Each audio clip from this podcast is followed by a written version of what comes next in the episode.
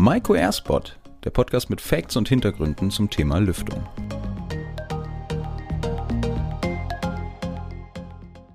Und schön, dass Sie wieder dabei sind bei einer neuen Folge von Maiko Airspot.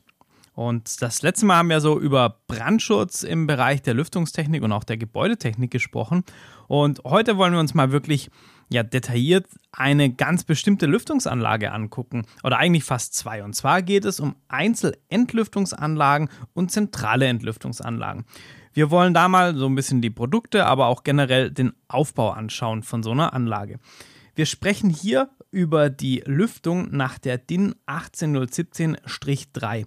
Und bevor ich mal so ein paar wesentliche Punkte zusammenfasse, worum es denn genau geht, ich bin natürlich wieder nicht alleine, sondern mein Kollege Lothar Grimm ist mit am Start. Lothar, schön, dass du wieder dabei bist. Wie geht's dir denn bei dem herrlichen Wetter? Ja, das herrliche Wetter äh, bringt es natürlich, beflügelt das Ganze wieder zum heute wieder so einen schönen Podcast aufzunehmen. Auf jeden Fall da freut man sich dann schon, wenn die Sonne reinscheint durchs Fenster und man dann abends noch ein paar Sonnenstunden mitnehmen kann. Aber jetzt mal zurück zum Thema Lüftung. Wenn wir uns mal die DIN 18017 angucken, da müssen wir, das ist nach Baurecht verpflichtend, alle innenliegenden Bäder und WC mit dem obersten Ziel des Feuchteschutzes entlüften. Also sprich, brauchen wir hier irgendwo eine Lüftungsanlage, die unabhängig ist von Fenstern, weil natürlich ein innenliegendes WC oder Bad gar kein Fenster, also ich habe gar keine Möglichkeit irgendwie die Umwelt oder das, das Fenster eben zu nutzen, um hier zu lüften das Grundprinzip oder der wichtigste Punkt ist Feuchteschutz, also sprich, ich möchte zuverlässig die Feuchtigkeit, die in diesen Räumen anfällt, abführen, um eben Schäden am Gebäude in Form vom Schimmel, denke ich mal, kennen wir alle, hat jeder schon mal gesehen, zu vermeiden. Das Ganze funktioniert bei diesen Einzelentlüftungsanlagen und zentralen Anlagen über eine zentrale Lüftungsleitung. Und da kommen wir schon so in den Bereich, dass man sagen kann, naja, das ist schon oft, also man findet die nicht nur, aber oft in dem Bereich von so einem mehrgeschossigen Wohnungsbau, also Mehrfamilienhaus mit mehreren Nutzungseinheiten.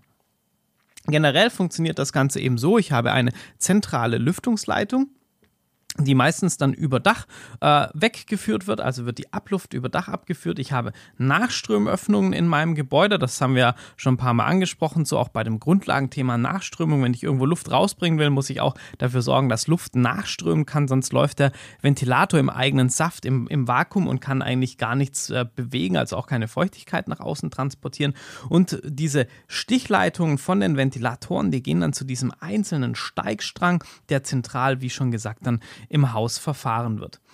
Und hier gibt es dann nochmal die Möglichkeit, entweder das Ganze über Einzelventilatoren, das ist diese Einzelentlüftung, wo ich angesprochen habe, also da sitzt ein aktiver Ventilator dann in dem Bad oder in dem WC oder auch äh, jeweils in dem Bad und WC, oder ich habe einen zentralen, die zentrale Entlüftungsanlage, dann habe ich einen großen Ventilator, der auf dem Dach sitzt und die komplette Anlage, also je nachdem, wie viele Nutzungseinheiten oder Räume da eben dran angeschlossen sind, zuverlässig entlüftet. Das ist mal so ganz grob der Aufbau von so einer Entlüftungsanlage. Und äh, Lothar, jetzt aber frage ich mal dich als langjährigen Experten, der ja auch schon ganz lang mit diesen Anlagen verschiedenster Art, aber auch mit diesen zentralen Anlagen zu tun hat. Für welche Anwendungsfälle bzw. welche Häuser ähm, sagst du denn, Mensch, da ist so eine Anlage, die die 18017-3 erfüllt, denn die richtige Wahl? Wo kommt das Ganze denn in Frage? Ja, Christoph, du hast vorher schon mal angesprochen. Also im größten Teil werden diese 18017 Teil 3 Entlüftungsanlage natürlich im Geschosswohnungsbau verwendet. Das heißt also, wo man mehrere Nutzungseinheiten haben und wo dementsprechend halt innenliegende Bäder bzw. innenliegende WCs vorhanden sind. Ah, okay, also wie gesagt, so das Thema Feuchteschutz, Entlüftung von diesen innenliegenden Räumen ist hier so primär das Ziel von dem Ganzen. Ähm, jetzt bin ich mal gespannt, wo, wo siehst du denn so die Schwerpunkte oder sagst du, hey, das sind die schlagenden Argumente, die für so eine Anlage sprechen, dass man so eine ähm, zentrale Lösung sich einbaut? Ja, da gibt es natürlich einige gute Argumente. Zum einen gerade bei diesen äh, Einzelentlüftungsanlagen, sie sind natürlich sehr kostengünstig, muss man einfach so sagen, sind super schnell installiert und somit sind halt die Investitionskosten für einen Bauherren recht gering. Und ein weiterer Vorteil ist natürlich auch, man braucht nicht viele Parameter, gerade bei der Inbetriebnahme einzustellen. Man hat ja wirklich bloß den einen Ventilat, die Ventilatoren, wo man die Luftmenge einstellt, beziehungsweise bei den zentralen Entlüftungsanlagen die Zentroelemente, also die Abluftelemente, die man einstellt. Und dann ist es natürlich auch ganz, ganz komfortabel bei der Inbetriebnahme. Genauso auch bei der Wartung. Bei der Zentrale hat man es natürlich auch, äh, wie bei der dezentralen Entlüftungsanlage, sehr einfach. Man braucht letztendlich nur den Filter auszutauschen. Und da brauchen wir bloß die Abdeckung letztendlich abnehmen. Und schon kann man hier diese ganze Wartung, also das heißt rein nur den Filter mal rausnehmen nach, nach Normalerweise sagen wir immer, nach drei Monaten soll man kontrollieren, aber spätestens nach einem Jahr muss der Filter ausgetauscht werden und natürlich auch die Rückschlagklappe auch kontrolliert werden. Das heißt, gerade bei der 18017 Anlage, da sind ja Unterputzgehäuse vorhanden mit einer Rückschlagklappe, damit einmal der Telefonieschall zwischen Wohnungen oder zwischen äh, verschiedene Ablufträume natürlich minimiert werden und natürlich, dass die Gerüche vom WC zum Beispiel nicht ins Bad übertragen werden können.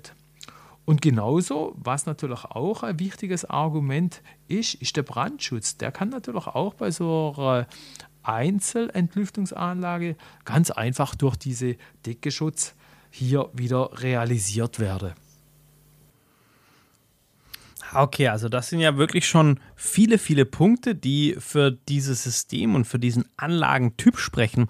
Aber wir, wir sind ja hier komplett transparent im Podcast und gibt es auch so ein paar Punkte, wo du sagst, naja, wenn ich jetzt so ein zentrales oder ähm, so ein zentrales Abluftsystem einem anderen System, zum Beispiel einer äh, kontrollierten Wohnungslüftungsanlage oder einer anderen Lüftung, gen Lüftungslösung generell gegenüberstelle, gibt es da so ein paar Punkte, wo du sagst, okay, den muss man sich einfach bewusst sein, dass dieses System eben äh, da im Vergleich zu einem anderen System vielleicht äh, weniger Ausstattung bietet oder irgendwas, wo man sich bewusst sein muss, wo du sagst, ja, da, da muss man auf jeden Fall drüber nachdenken, wenn man so sich äh, in, im Entscheidungsprozess befindet, was möchte ich denn einbauen? Ja, das wollen wir unseren Hörern natürlich auch nicht vorenthalten, das ist ganz klar und ich sage immer, es gibt keinen äh, Vorteil ohne Nachteil, jede Medaille hat nun mal zwei Seiten.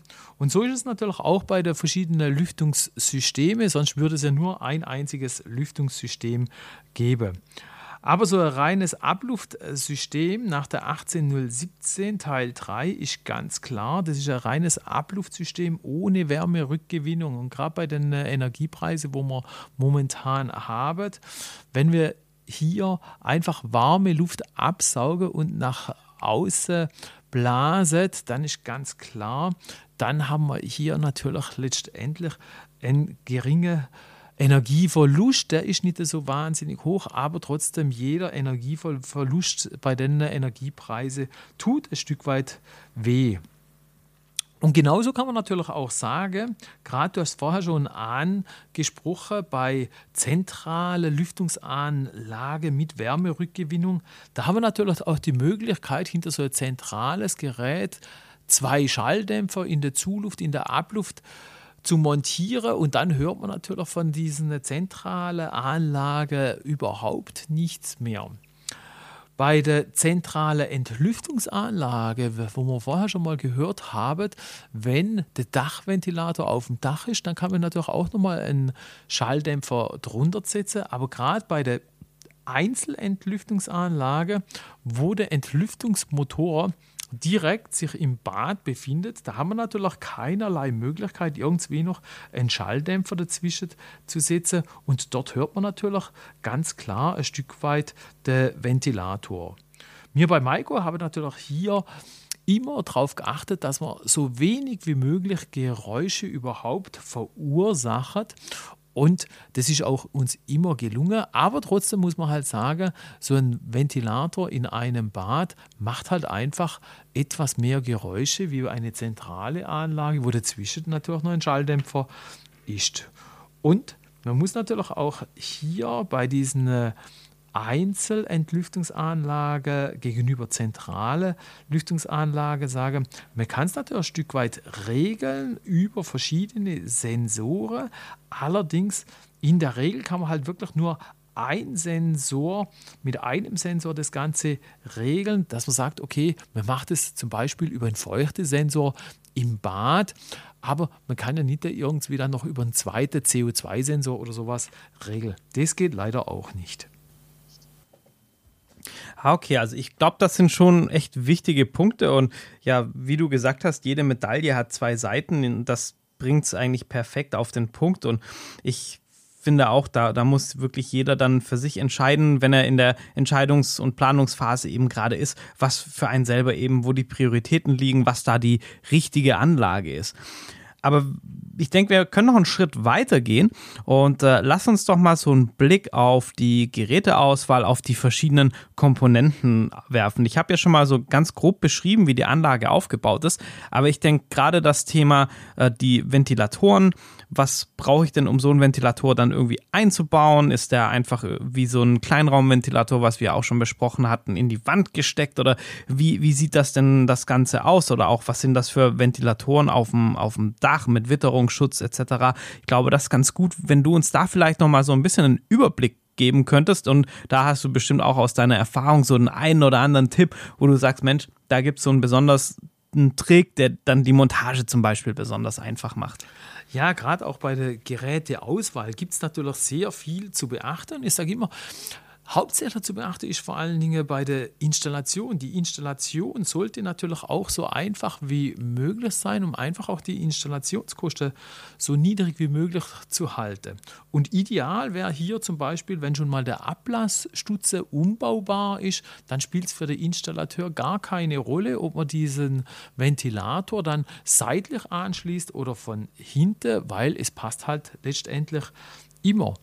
Genauso Letztendlich, wir haben ja in der Regel bei solch einer 18017 Anlage immer ein Unterputzgehäuse, wo im Nachgang ja ein Ventilatoreinsatz montiert wird.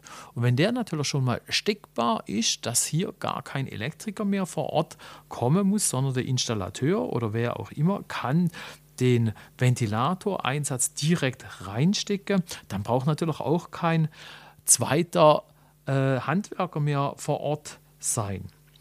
So, und apropos zweiter, äh, es sollte natürlich vielleicht auch möglich sein, so einen Zweitraumanschluss noch zu generieren, dass man sagt, okay, man kann auf einen Ventilator, und das ist auch von der Norm her, von der 18017 her so erlaubt, dass man wirklich einen Zweitraumanschluss macht, dass man sagt, der Hauptventilator ist im Bad, und durch einen Zweitraumventilator wird zum Beispiel noch WC äh, abgesaugt und somit haben wir hier natürlich auch wieder einen wesentlich geringeren Installationsaufwand.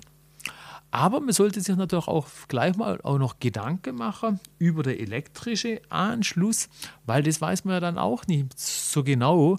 Äh, ist er nachher seitlich oder ist er von hinten? Und da wäre es natürlich ideal, wenn das Grundgehäuse von, von der Seite her angeschlossen werden kann oder von hinten, dann passt es halt einfach. Des Weiteren ist natürlich auch noch zu beachten, gerade bei der Installation, wir haben ja verschiedene Installationswände. Manchmal haben wir ja ein Mauerwerk, manchmal haben wir eine Leichtbauwand und da bietet es natürlich an, wenn hier im Grundgehäuse schon ein Montagenut vorhanden ist, dass man hier den Ventilator auch in jede Leichtbauwand direkt einsetzen kann. Dann haben wir hier natürlich auch wieder Installationsvorteile. Aber genauso sollte natürlich auch bedacht werden, dass so ein Ventilator auch gut regelbar ist. Ja, ganz genau. Das ist ja ein ganz wichtiger Punkt. Also wir, wir sprechen ja trotz allem einfach über eine geregelte Lüftungsanlage.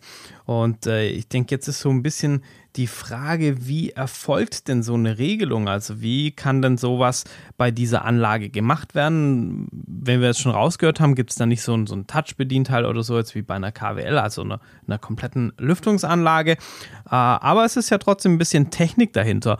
Ähm, verrat uns doch mal, was denn ich für Optionen habe für meine, für meine Regelung von so einer Anlage. Also kann ich das irgendwie über einen Schalter machen oder gibt es irgendwie eine Art Bedienteil oder vielleicht geht es ja auch sogar komplett komfortabel. Ähm, Gerade auch, wenn wir so über das ganze Thema der barrierefreien Lüftung sprechen und so, da gibt es bestimmt ein paar Lösungen.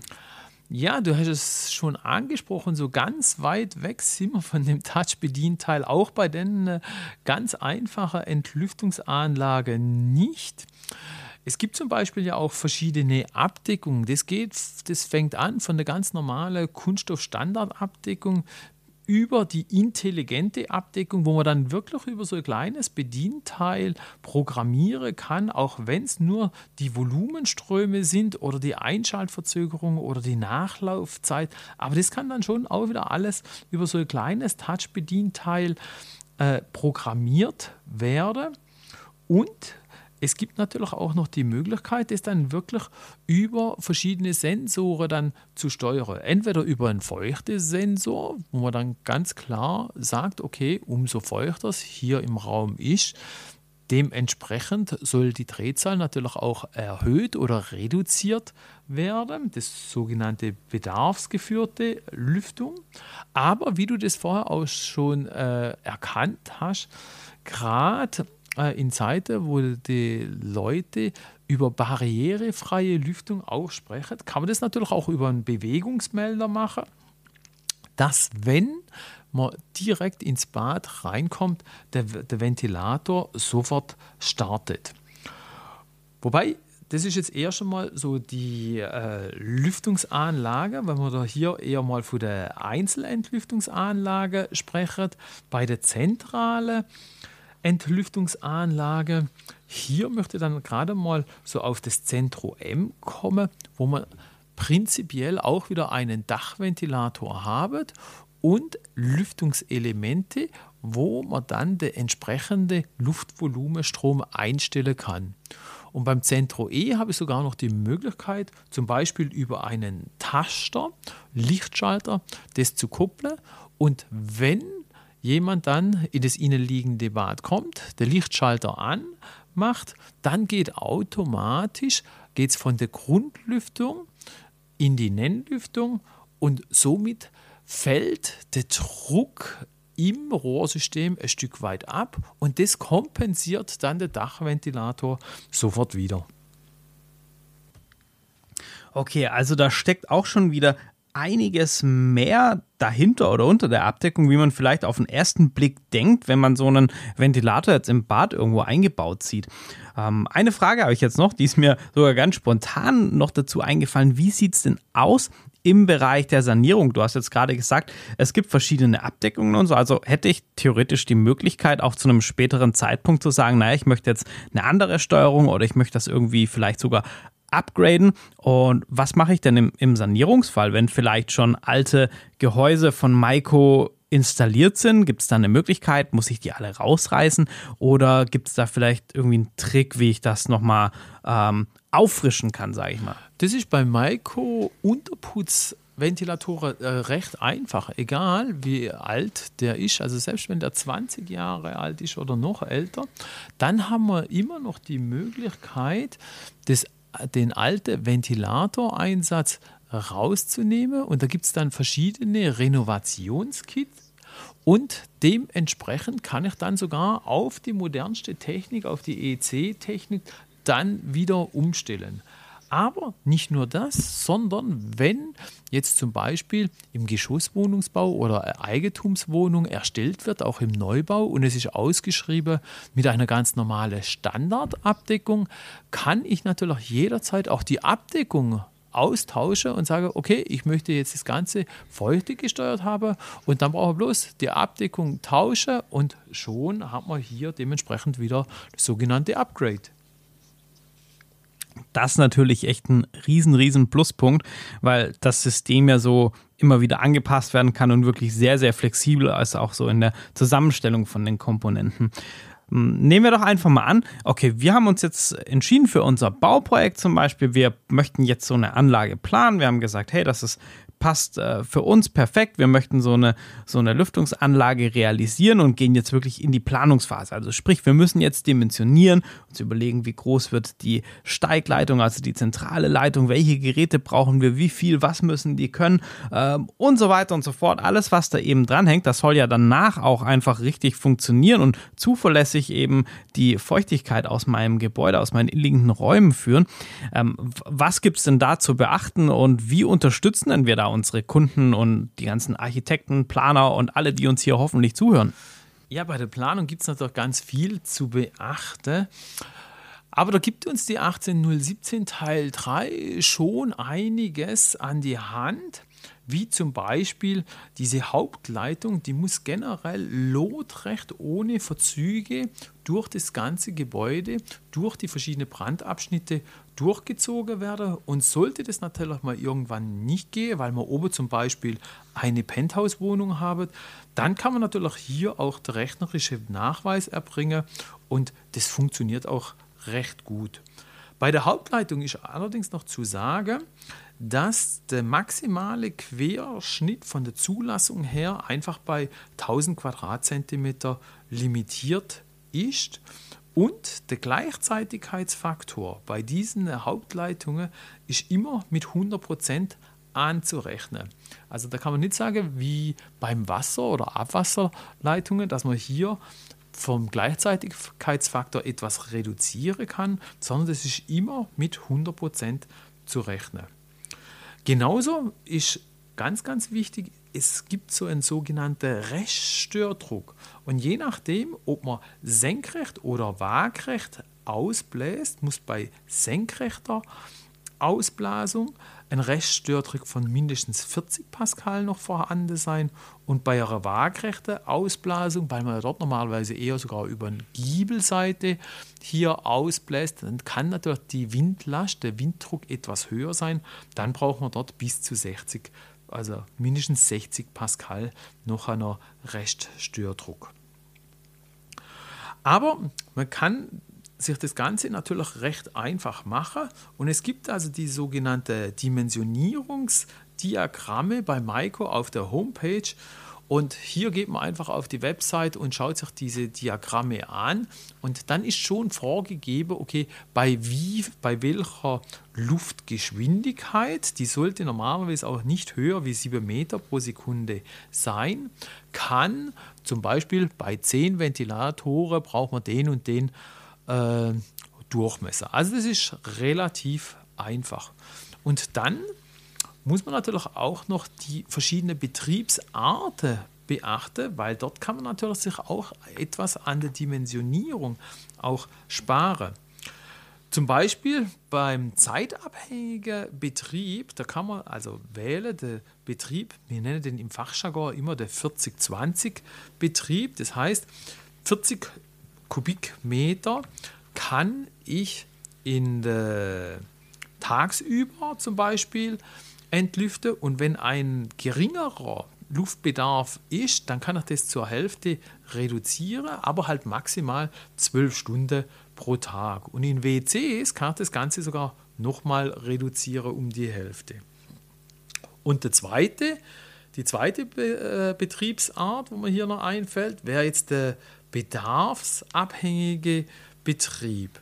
Hier kann man natürlich das Ganze über einen geeigneten Sensor machen, wo man sagt, okay, wir haben auch wieder 40 Kubikmeter, wenn wirklich wieder dementsprechend eine Last vorhanden ist. Und man kann es dementsprechend natürlich auch so steuern, dass man aber trotzdem noch mindestens 15 Kubikmeter äh, nach, im Nachgang fördert.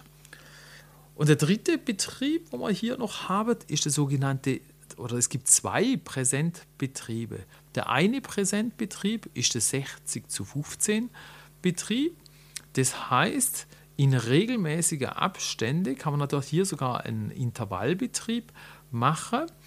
Allerdings, das Lüftungssystem darf nicht länger wie eine Stunde ausgeschaltet sein und der mittlere Intervallwert oder der Entlüftungswert muss auf jeden Fall 15 Kubikmeter gewährleistet sein.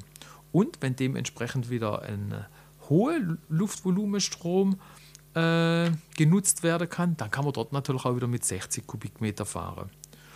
Und der ganz klassische Präsentbetrieb, den es auch schon seit Jahren sehr häufig oder fast immer auch äh, umgesetzt wird, das ist das 60 zu 0. Wobei zu 0 ist vielleicht sogar falsch gesagt, kann man nicht immer machen. Also das heißt, während einem ganz normalen Betrieb fahrt man mit 60 Kubikmeter, aber ich habe natürlich das, äh, die Möglichkeit, das Ganze entweder auf 15 Kubikmeter pro Stunde zu reduzieren oder im äh, Intervallbetrieb das Ganze mache oder sogar auf 0 Kubikmeter, das heißt komplett abschalte. Allerdings ist das dann nur möglich, wenn das Gebäude dementsprechenden Wärmeschutz hat. Und hier sprechen wir klar, dass der Wärmestandard der Wärmeschutzverordnung von 1995 entsprechen muss. Oder er darf natürlich auch gerne besser sein. Wichtig hier ist natürlich, wenn ich das Gerät ganz abschalte, dass die Norm klar vorgibt, dass nach dem Abschalten noch mindestens 50, 15 Kubikmeter weiter geführt werden und das ist die sogenannte Nachlaufzeit. Puh, also, es gibt einiges zu beachten. Ich denke auch mal ganz wichtig an der Stelle ist noch zu sagen, dass diese Anlagen wirklich in der Planung auch, äh, ja, es gibt eben einfach so ein paar Stellschrauben, die müssen passen, dass das danach dann auch wirklich gut funktioniert. Und deshalb unterstützen wir sehr, sehr gerne aktiv in der Planung, in der Auslegung. Also wenn Sie Interesse haben, dann finden Sie über unsere Homepage Kontaktmöglichkeiten zu unserem Innendienst und da helfen wir Ihnen dann wirklich bei der Planung, bei der Auslegung bis ins Detail, sodass dann die Anlagen auch wirklich korrekt äh, dimensioniert und ausgelegt sind. Ich denke, man kann das Ganze nochmal so zusammenfassen, dass wir hier ein sehr, sehr vielseitiges System haben, was für unterschiedlichste Anwendungen, Projekte, Bauvorhaben interessant ist und ganz wichtig auch so die Sanierungsmöglichkeiten im Bestand sind darüber natürlich voll gegeben. Wir haben es gerade auch nochmal gehört in ganz, ganz vielen verschiedenen Varianten und Optionen. Auch bei der Regelung und so gibt es sehr viele Ansätze, mit was ich das denn machen kann. Und für mich nochmal so ganz wichtig zusammenfassend ist, wir haben hier ja trotz allem äh, schon eine kontrollierte Wohnraumlüftung. Das muss man einfach sagen. Also das ist ja, ähm, auch wenn wir gesagt haben, es ist von den Sensoren her nicht so komplett auszustatten wie jetzt eine KWL-Anlage, aber ich habe Sensoren, ich habe eine Regelmöglichkeit über verschiedenste Parameter und dadurch habe ich natürlich schon einen enormen Vorteil gegenüber der einfachen Fensterlüftung, dass ich halt meine Fenster öffne und hoffe, dass das lüftungstechnisch gesehen halt irgendwie gut geht und irgendwie funktioniert. Und ich glaube, das ist nochmal ein ganz guter Schlusspunkt oder Schlusswort. Außer Luther, hast du noch irgendwie was, was du mitgeben möchtest? Ansonsten würde ich schon mal das nächste Thema verraten. Also eins würde ich schon mal äh, schon noch mal mitgeben.